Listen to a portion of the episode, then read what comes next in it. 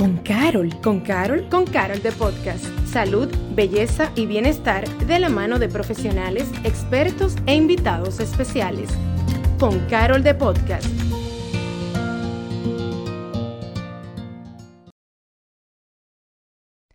Hola y bienvenidos a un nuevo episodio de Con Carol de Podcast. Yo soy su host Paloma Rodríguez y en el día de hoy tengo el placer de recibir a una mujer con nosotros, ya que recuerden que todos los días son buenos para resaltar ese valor que tiene la mujer y sobre todo en este mes de marzo que lo hemos decidido que es el mes de la mujer, vamos a compartir con una mujer que es emprendedora, consultora en la banca de inversión y experta en equidad de género e inclusión, e inclusión financiera. Bienvenida con Carol de Podcast, Janeri Villegas. Siempre aplaudo así como que somos una multitud de aquí. Claro, somos muchos, somos muchos, siempre muchos. Somos muchos escuchando. ¿qué tal? ¿Cómo estás? Bienvenida. Gracias, de verdad que estoy muy bien y muy feliz de estar aquí contigo, Pamela. Gracias. Te he visto, admiro mucho tu trabajo. Me siento muy feliz de, estar aquí compartiendo este momentito contigo. Ay, qué belleza. Muchísimas gracias por eso. Tú sabes que yo estaba viendo tu, eh, estaba conociendo un poco más de tu trabajo y viendo en las redes sociales y me parece algo tan, tan diferente y tan eh, como que yo no tengo, al menos yo no tengo mucho conocimiento sobre todo este tema. Y yo quería entender cómo comenzaste a interesarte en el mundo de la banca y cómo ha sido tu entrada, sabiendo que es un área mayormente liderada por hombres. Sí, sí, así es. Bueno, yo pienso que la vida siempre me puso retos. Yo siempre he tenido que desempeñarme profesionalmente en áreas típicamente lideradas por hombres. Eh, yo soy arquitecta de profesión y luego financiera. Yo después de casi, no casi no, 20 años, 20, 21 años trabajando en proyectos, no soy tan vieja, empecé a los 16. para comenzar a tirando los números, no si acaso, para que no comiencen a tirar los números. Pero mm, trabajando con proyectos y yo me especialicé en diseño de iluminación y por esa razón yo trabajaba mucho eh, con franquicias, con hoteles, en algunos proyectos fuera del país y en muchos, muchos, muchos proyectos, lo puedo decir aquí en República Dominicana, en ambientes que eran liderados por hombres. En el proceso, eh, yo siempre estaba de la mano mucho con los inversionistas, con los propietarios, y en un momento determinado yo tenía el deseo de retirarme. Y yo decía, ya es, yo amo mi carrera, no es que no la amo, pero yo decía, mira, ya yo como que logré lo que yo quería con mi carrera, yo es como mucho más de lo mismo, eh, pero yo no estaba clara exactamente qué era lo que yo quería en ese momento. Yo creo que yo no había conectado con mi propósito. Ahora entiendo la razón por la que yo sentía esa, ese deseo y ese vacío a la vez en un momento determinado. ¿Te diste cuenta que algo faltaba? Algo me estaba faltando yo me tomé un año sabático donde siendo locura toda la estudié, nada más me faltó estudiar yoga, de verdad que todo, yo, yo buscando, buscando qué era lo que yo iba a hacer. Y tocó la coincidencia de que una persona conocida necesitaba eh, hacer una presentación frente a una banca de inversión y yo la acompañé porque había un grupo que yo conocía. Bueno, yo la acompaño y en el segundo viaje, coincidencialmente, ella se pone mala, o sea, se enferma. Entonces ella dice, Dios mío, mira, yo estoy nueva en esta banca, tengo una situación, yo no sé qué voy a hacer con la presentación. Y yo le dije, cancelado, jamás. Yo nunca he cancelado nada. Yo no le puedo decir a ese grupo que eso no va a darse. Yo no sé qué tú vas a hacer, pero yo estoy muy enferma. Digo yo, mira, ya yo te oí tres veces yo voy a presentar por ti literalmente. Yo te oí tres veces, yo voy a presentar por ti, yo voy a decir que yo no soy la experta, pero que yo les voy a explicar cómo es que ustedes trabajan y que si ellos tienen interés, entonces lo va a venir a atender el sino. Yo hice así y firmaron el primer contrato y yo dije, ah, pero está buena la cosa. Pero yo no vi, todavía yo no entendía, porque yo estaba en eso, las diosidencias. Yo no entendía la verdad todavía. Luego me hacen una propuesta de una banca para que yo participe. Y yo, que ya hace mucho tiempo ya no, no, trabajaba como empleada, le hice una contrapropuesta, porque la negociación sí siempre fue parte de, lo, de mi... De mi parte de tu ADN. Sí, sí. De los cinco años yo negociaba con mi mamá no, mami, mire, este castigo no, porque lo que yo hice fue esto, entonces es contraproducente. tú me puedes poner ah, esto. Tú también puedes ser abogado cualquier cosa. Bueno, el asunto es que nada, me hicieron una propuesta y yo empiezo ahí mi camino con el tema de la banca de inversión. Como conocía también la intríngula de los proyectos, por todos esos años desarrollando los proyectos, se me hacía muy fácil conectar con aquellas cosas que los números no podían ver, porque tú estabas ahora en un mundo donde tú estabas viendo la parte que la gente entiende que es muy fría, pero no había cómo conectar eso con lo que pasa en la realidad, por qué pasa, qué es lo que piensa el arquitecto, qué es lo que piensa el ingeniero, qué es lo que piensa el usuario, qué es lo que quiere ver el inversionista, para entonces mezclarlo a la rentabilidad, a cómo eso es posible, así es conveniente, a la parte económica, a los indicadores. Entonces, se me hizo muy apasionante ese trayecto. ¿Cómo llego entonces yo a entender y a conectar eso con mi propósito, que ya finalmente lo tengo como bien clarito, gracias a Dios? En el momento que yo dije, pero todo lo que yo están pasando ahora era lo que yo pasaba literalmente. O sea, todas esas vicisitudes de lo que ahora son mis clientes era específicamente lo que yo pasaba. Y yo no tenía, digamos que ese conocimiento. Y yo me identifiqué mucho con el rol de la mujer porque sigo viendo, no es que veía, es que yo sigo viendo que tenemos una brecha muy lejana de la equidad muy lejana. Eh, las mujeres en ese sector financiero sí han desempeñado y están desempeñando un papel protagónico en temas de liderazgo. Sin embargo, nosotras tenemos que seguir trabajando mucho más para poder recibir los mismos frutos. A niveles corporativos, a niveles de inversión también. Se le ponen muchas categorizaciones y muchos estigmas de cómo debe de ser de cosas que no están enlazadas unas a la otra. Y como le decía ayer a alguna invitada, para déjate hablar porque eh, eres tú que tienes No, tranquila, que esto es tuyo. eh, como le decía con una invitada del podcast que yo estoy trabajando, que ella me decía, bueno, pero es cuestión de no quejarse. Yo le decía, mira, es que el discurso no es victimizarse, porque yo entiendo que las mujeres no estamos victimizándonos. Las mujeres estamos diciendo una realidad para cambiarla, porque ser víctima es tú conformarte con eso que está y quejarte sobre una situación sin el más mínimo deseo de tú cambiarla. No, las mujeres estamos estudiando las mujeres estamos trabajando, las mujeres nos estamos, eh, nos estamos empoderando, las mujeres nos estamos ayudando una con otra, las mujeres estamos entendiendo que somos más que piel. Entonces queremos estar bonita, pero estamos conscientes de que si tú me vas a contratar por alguna otra cosa que no tiene que ver mi profesión, ya mi autoestima está lo suficientemente sólida y ya yo confío tanto en mi trabajo para yo pararme de la mesa y decir, fulano, no me ponga el pie debajo de la mesa. Yo eso no lo voy a aceptar. Yo entiendo que eso se puede hacer de otra forma. Entonces no estamos jugando ya el juego cambiado, ya nosotras no estamos en la posición de que vamos a permitir que la sociedad continúe haciendo lo que quiera con nosotras. No, nosotras entendemos que estamos listas, que estamos preparadas y que somos merecedoras de exactamente lo mismo que nuestros compañeros hombres. No queremos más, queremos exactamente lo mismo porque lo tenemos más que merecidos.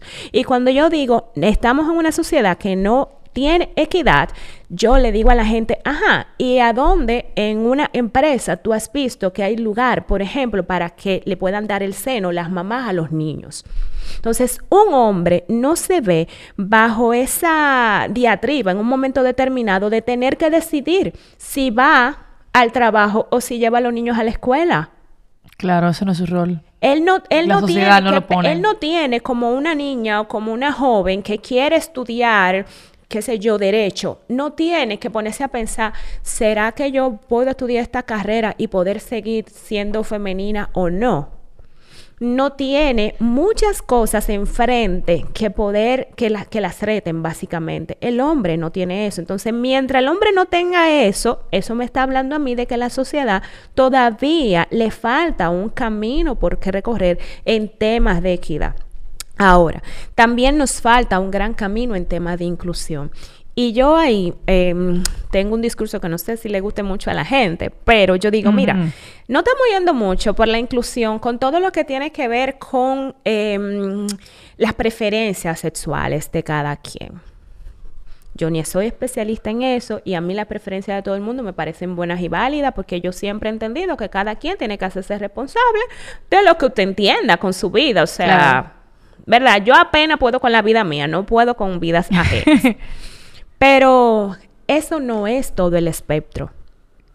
O sea, estamos abordando esos temas y me parece maravilloso, pero también vamos a hablar de inclusión cuando hablemos de clases sociales. Vamos a hablar de inclusión cuando hablemos de género, porque yo te voy a decir algo, las mujeres estábamos primero que el grupo LGTB respetamos ese grupo, pero nosotros también estamos aquí. Entonces no es que vamos a incluirlo a usted y no vamos a salir nosotras, no, es que vamos a incluirlo y que yo también tengo que ser parte. Aquí no hay programas suficientes para las mujeres. Aquí no hay programa suficiente para los campos. En los campos esa gente no tiene cuenta de banco, esa gente no sabe lo que es una cuenta de banco. El proceso para tú abrir una cuenta de banco es tan complicado que tú eres un profesional, que tú ganas dinero, que tú eres exitoso y tú no la quieres abrir. Así es de complicado el proceso para tú abrir una cuenta.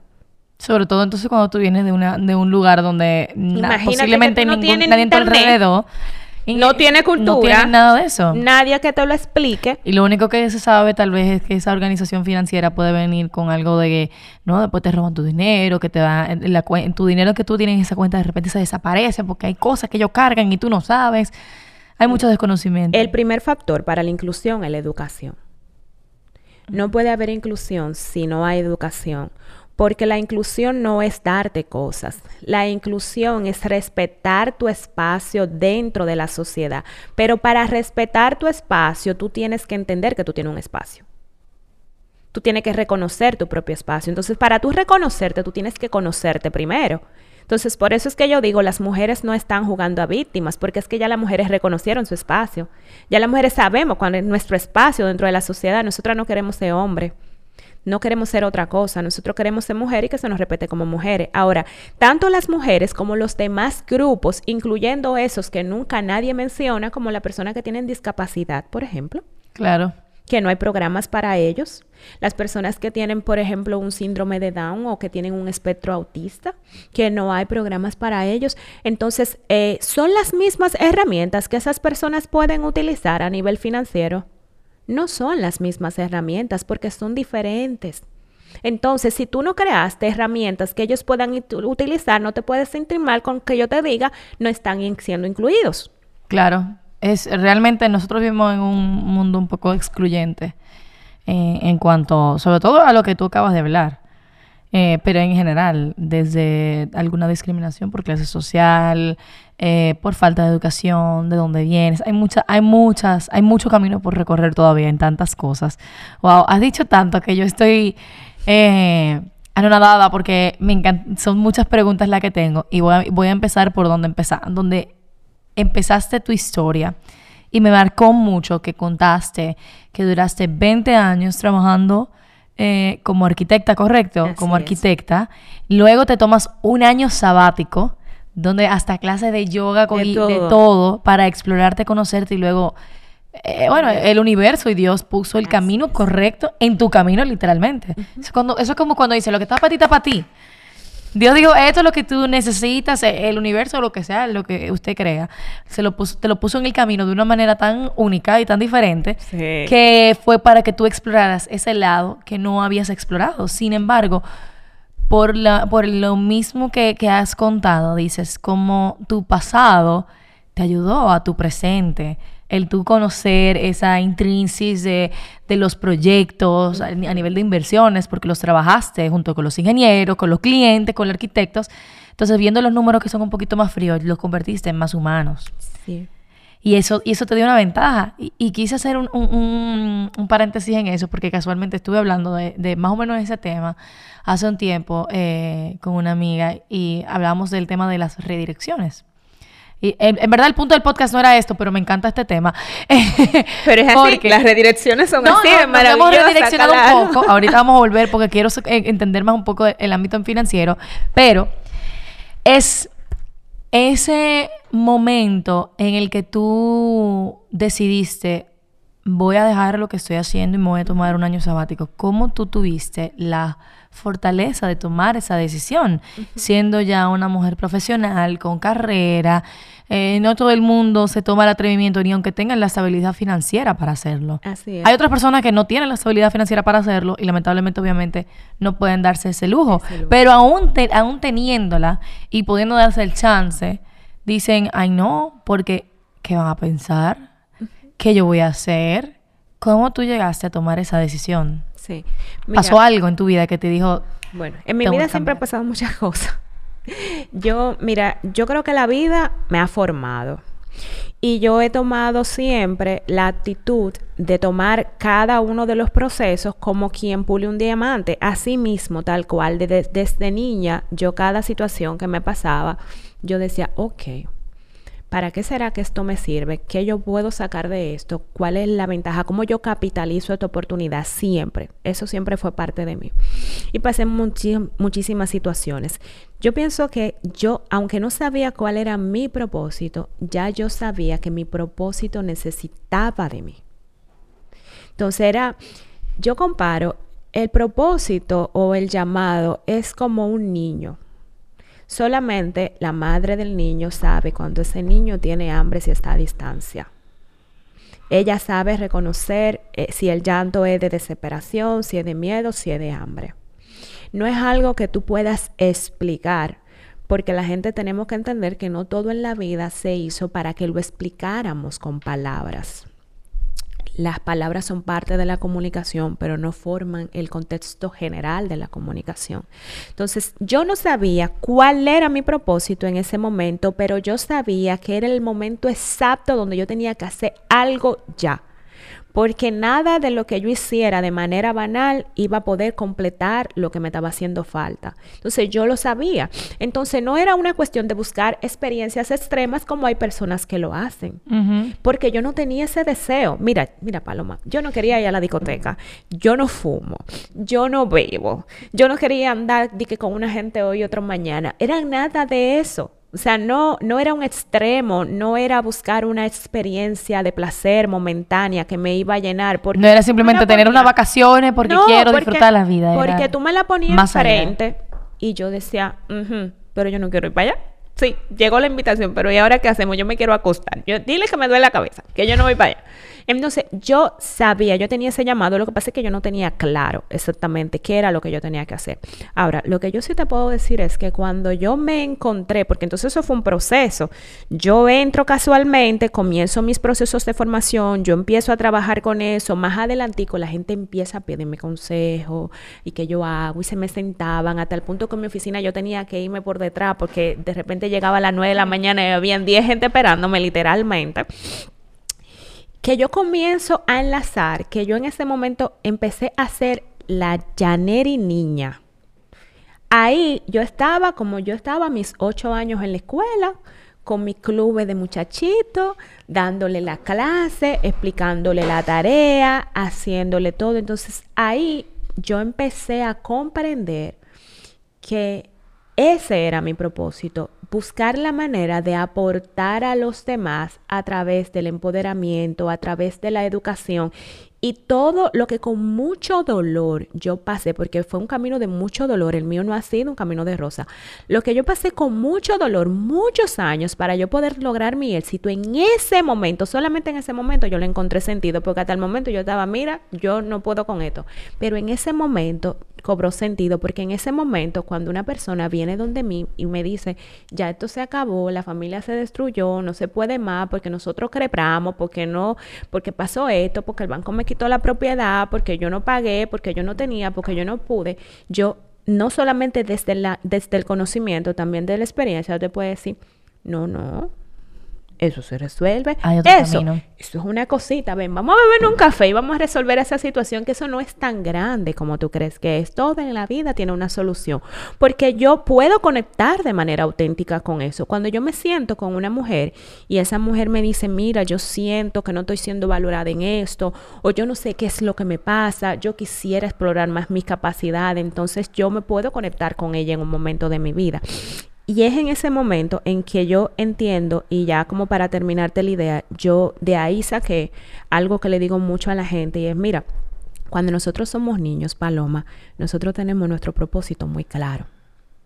El problema empieza cuando el ruido de la sociedad 100%. nos lleva a un camino que desconocemos, porque cuando tú estás muy afuera, tú te dejas de escuchar a ti, porque tú los que estás oyendo afuera es, Paloma es bonita, ella tiene que ser modelo, para poner un ejemplo, ella tiene que ser modelo, Paloma hace esto, ella lo que tiene que ser esto, ella cose, ella lo que tiene que ser modista, ella hace porque la gente en este mundo entendió, de alguna manera, no sé quién se lo explicó, pero yo entiendo que no es así, la gente entiende que un propósito es una carrera, no, no. Un propósito no es una carrera. Un propósito es la razón de tu alma para estar aquí.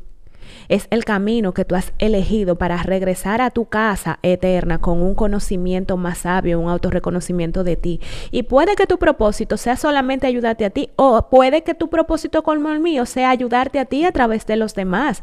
Porque no es que la labor mía altruista, porque yo quiero nada más que la gente sea feliz, no es que esa es la forma de yo ayudarme. Es que yo conectar contigo, es que yo ayudarte a ti, es que yo ayudarte a ti. Es la única manera que el universo me ha regalado para yo encontrar mis propias respuestas. Es la manera.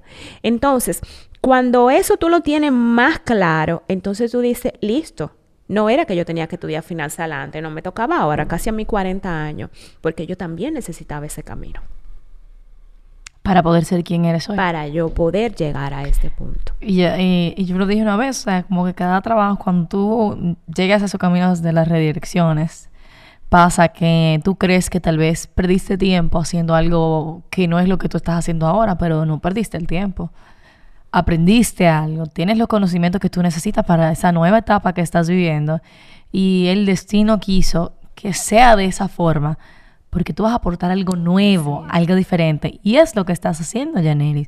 Yo quisiera también conocer un poquito más de cuáles tú crees que son, ya hablando del rol de la mujer en, nuestro país, a la hora, especialmente a la hora de emprender, ¿cuáles son esos retos que enfrenta la mujer en la República Dominicana que tú entiendes dentro de lo que conoces?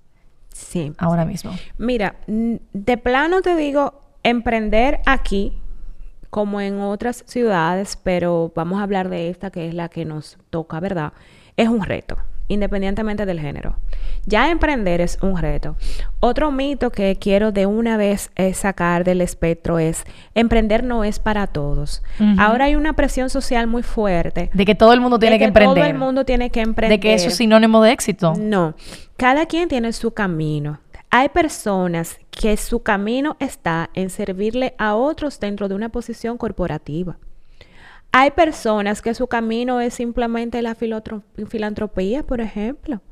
Hay personas que lo que tienen es que ser artistas o jugadores y no hacer ningún negocio. No es un requerimiento hacer ningún negocio, no es un requerimiento tú llevar adelante ninguna empresa. O sea, porque eso no es un logro que te va a poner medallas a tu propósito de vida. Eso te va a poner medalla en tu currículum con las personas, etcétera, etcétera. Pero también en un momento determinado tú te tienes que replantear si tú quieres ser importante para los demás o tú quieres ser feliz.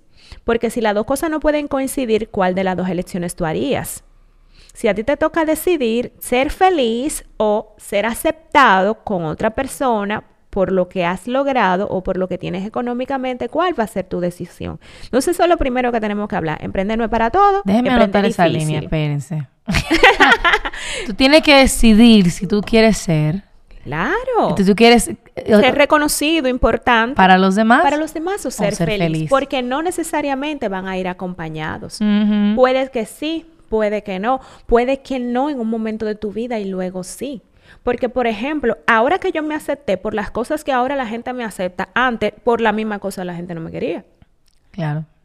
Entonces es algo que tiene que ver contigo, no con los demás. Entonces todos no tenemos que ser emprendedores, tenemos que dejar la presión social de querer que todo el mundo lo sea. No, eso también es violencia. Tú querer empujar el camino de los demás, alejándolo de su ser, eso no está bien. Eso es lo primero. Entonces, dicho eso, que es difícil para todos, la mujer tiene retos adicionales. ¿Cuáles retos adicionales? El sistema como tal está construido bajo el patriarcado. Es una realidad que aún no hemos logrado cambiar del todo. Entonces, todo lo que tiene el sistema está diseñado para hombres, no está diseñado para mujeres. Y yo te voy a poner un ejemplo muy simple. Si tú piensas en una mujer ejecutiva, en la ropa que esa mujer, una vendedora, ahora ella tiene que ir donde ti. ¿Qué ropa tú piensas inmediatamente? Lo que la sociedad te vendió es que ella va ahí con una chaqueta, con una camisa debajo, con una falda por la rodilla, con un moño. Si me equivoco en un detalle, tú me dices, y con unos zapatos altos. Cerrados. Cerrados, ok.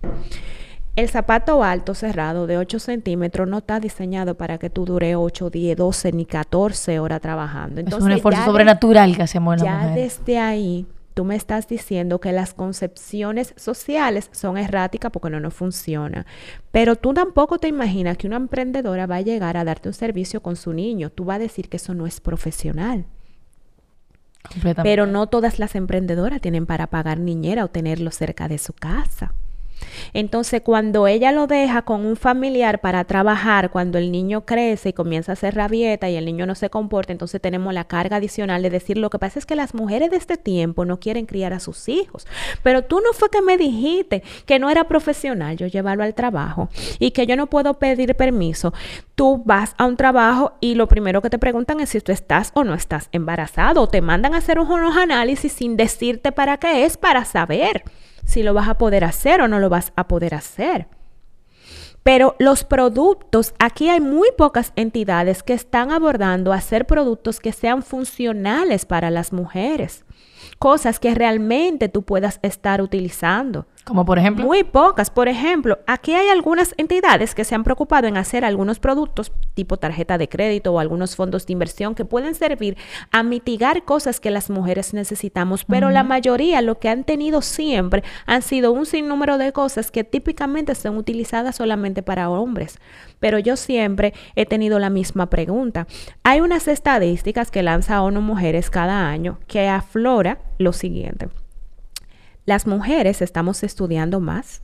Las mujeres estamos trabajando más. Estamos hablando en porcentaje, no estamos hablando de que si yo trabajo y el otro trabaja, que yo me creo más. No, esto es en estadística. Claro, las aulas tienen más mujeres que hombres. Tienen más mujeres que hombres. Ahora mismo, es correcto. Los puestos de trabajo hay más mujeres que hombres más del 60% de los hogares lo está manteniendo una mujer, pero la mujer estamos ganando el 28% menos. Entonces, dame una traducción de esos números. O sea, por eso la importancia de comprender los números. Lo que tú me estás diciendo es que yo tengo que trabajar más para ganar menos, para pagar más por mi sustento. Pero vamos a hablar de un tema que yo no escucho a nadie hablando, que me tiene bastante molesta, el impuesto rosa. ¿El? Impuesto rosa. ¿Cuál viene siendo el, impuesto rosa? El impuesto rosa es un impuesto que nosotros ya tenemos designado sin que nadie diga nada y hay una propuesta que un senador está haciendo, un hombre, y todavía no ha tenido quórum en nuestra Cámara de Senados, donde le está diciendo vamos a eliminar el impuesto adicional que nosotros tenemos por los mismos productos que utilizan nuestros compañeros. En palabras muy simples, si yo compro una rasuradora, para yo afeitarme. La rasuradora rosada más cara que la rasuradora azul. Tienen la misma característica y de la misma marca, pero la mía cuesta un porcentaje más alto. Puede ser un 20, puede ser un 25% más alto. ¿Por qué? Porque está, búsquenlo en Google. ¿Y por eso lo ha eliminado. Muchos países le han prestado atención a eso y aquí nosotros no hemos prestado atención. Busquen el impuesto rosa. Un impuesto que nosotros pagamos adicional porque el producto se prevé que va a ser destinado para una mujer. Entonces, ya yo de por ahí, no me diga que hay equidad. Si cosa como el impuesto rosa, yo veo a la gente hablando muchas cosas y algo como el impuesto rosa, que yo lo estoy pagando sí o sí todos los días con productos, con jabones, con champú, justamente con los productos de consumo, no lo, hemos, no lo hemos tocado. Pero si queremos seguir hablando de los retos que tú presentas como emprendedora, como mujer, tenemos mil ejemplos. Situaciones como están pasando con temas de violación que se dan en ambientes inclusive laborales y temas de acoso. O de que para tú poder ir creciendo tal vez en una empresa, lo que pueda mm, requerir, se, entiende, se, sobreentiende de que tú tienes que estar dispuesta como mujer a tal vez algunas propuestas de las cuales tú no estés. Exactamente. Entonces, como yo una vez le dije a alguien, no, pero es que las mujeres van a ir a trabajar con lo que tengan entre las dos cejas, no entre las dos piernas. Y eso es algo que hay que entender y tener la madurez de decirlo. No somos objetos. Y por eso vuelvo a lo mismo, no estamos siendo víctimas porque entiendo que estamos haciendo muchos esfuerzos por mejorarnos a nosotras mismas, para poder tener la calidad de poder decir, no, mira, tú me vas a pagar lo mismo porque la calidad de mi trabajo es exactamente el mismo. Y ese es el punto que yo, que yo puedo señalar. También eres, eres podcaster. Sí. Háblanos un poco de qué trata eh, tu proyecto Women's Talk. ¿Cómo inicia? ¿De qué se trata? ¿Cuál es el objetivo de, esta plataforma que creaste? Sí, sí, sí. Mira, el objetivo de la plataforma es, eh, yo le llamo entretenimiento educativo. Es una forma entretenida, una forma fácil de tu poder saber de un tema, tu poder tener el conocimiento de un tema o de la inspiración de alguien, tu poder tomar lecciones de vida. Tenemos algunos aspectos básicos que tocamos. Nosotros tocamos los temas que tienen que ver con derechos de la mujer, tocamos los temas financieros, tocamos muchísimos temas de salud mental y tocamos todo lo que tiene que ver con negocios, empresariado y la parte de finanzas. ¿Por qué? Porque yo entiendo que un ser humano que logra su propósito o que logra su plenitud en la vida no es una persona desbalanceada, es una persona en balance. Y para tú ser una persona en balance, tú necesitas más que una sola pata. Entonces tú necesitas no solamente el conocimiento, tú necesitas también la forma de tú poderlo llevar a cabo. ¿Por qué entretenimiento educativo? Porque estamos en una sociedad donde como vivimos tan rápido, ya se ha perdido mucho la costumbre, la disciplina, la capacidad. La capacidad de, enfoque. Tener atención a algo durante un tiempo determinado. Nuestra generación, la generación que nos está eh, relevando a nosotras, es una generación que no se le está enseñando a leer algo tan básico, que a nosotros sí nos ponían a leer. Yo me acuerdo del Nacho todavía. Pues decía algo. Pero nos enseñaron esas cosas, teníamos esa disciplina. Ahora como tenemos... También porque no teníamos acceso a todo lo digital. Es lo que te digo, tenemos muchas herramientas y las herramientas yo pienso que en ese sentido nos están confundiendo un poco porque es tanta la información que no la podemos procesar juntos. Entonces yo me di cuenta de que era muy difícil para alguien yo poderle venir con una una teoría muy elaborada a nivel profesional para explicarle de algo que la gente le tiene una relación de amor y odio, porque la gente tiene una relación amor y odio con el dinero. Entonces, era muy complicado yo hablar de eso o temas mentales que pudieran considerarse aburridos, pero me di cuenta que cuando yo me sentaba a hablarlo y poderlo hacer como una conversación o hacer un cuento sobre algo o dar mi experiencia o tener a alguien que pudiera educarte pero que no se sintiera literal como que estamos en una sala de clase, la gente quedaba con deseos de saberle el tema porque se podía identificar y decía, ah, pues esto es, esto es. Entonces, de eso se trata el podcast. Nosotros eh, estamos generando una plataforma porque queremos llevarlo un siguiente nivel. Eh, ya estamos haciendo un grupo de mujeres presencial con la idea de poderle dar herramientas gratuitas a las personas porque creo en la inclusión de que podamos hacer mejor eh, algo, ¿verdad? De valor con nuestras vidas. Y bueno, y la idea es cada vez ir aportando un poquito más con diferentes vías. De repente vamos a hacer una newsletter y bueno, la idea es esa. Y buscando las mejores formas para que el conocimiento pueda llegar y las herramientas sobre todo.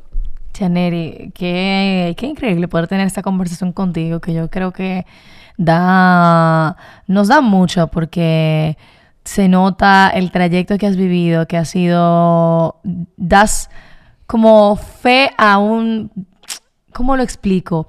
No, no, como ya lo recorriste ese camino, da como mucha esperanza para todas aquellas personas que tal vez estén escuchando esto o viendo esto y se sienten un poco perdidos en el camino en el que van o tal vez están en un trabajo donde se sienten excluidos o excluidas y, sienten que nuestro sistema en verdad está trabajando en contra de, pero por mujeres como tú y otras que están trabajando y obviamente el que las mujeres nos estamos preparando, estamos asumiendo las posiciones, poco a poco vamos a lograr realmente eh, lograr esa equidad, que en verdad tenemos mucho tiempo trabajando y debo admitir que, que se ha, logrado, ha logrado bastante a través de los años, pero todavía tenemos un largo camino por recorrer.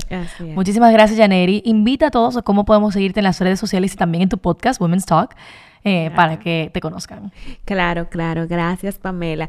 Pues sí, les invito a todos a que nos sigan tanto en el podcast de Women's Talk como en mis redes sociales, Janeri Villegas.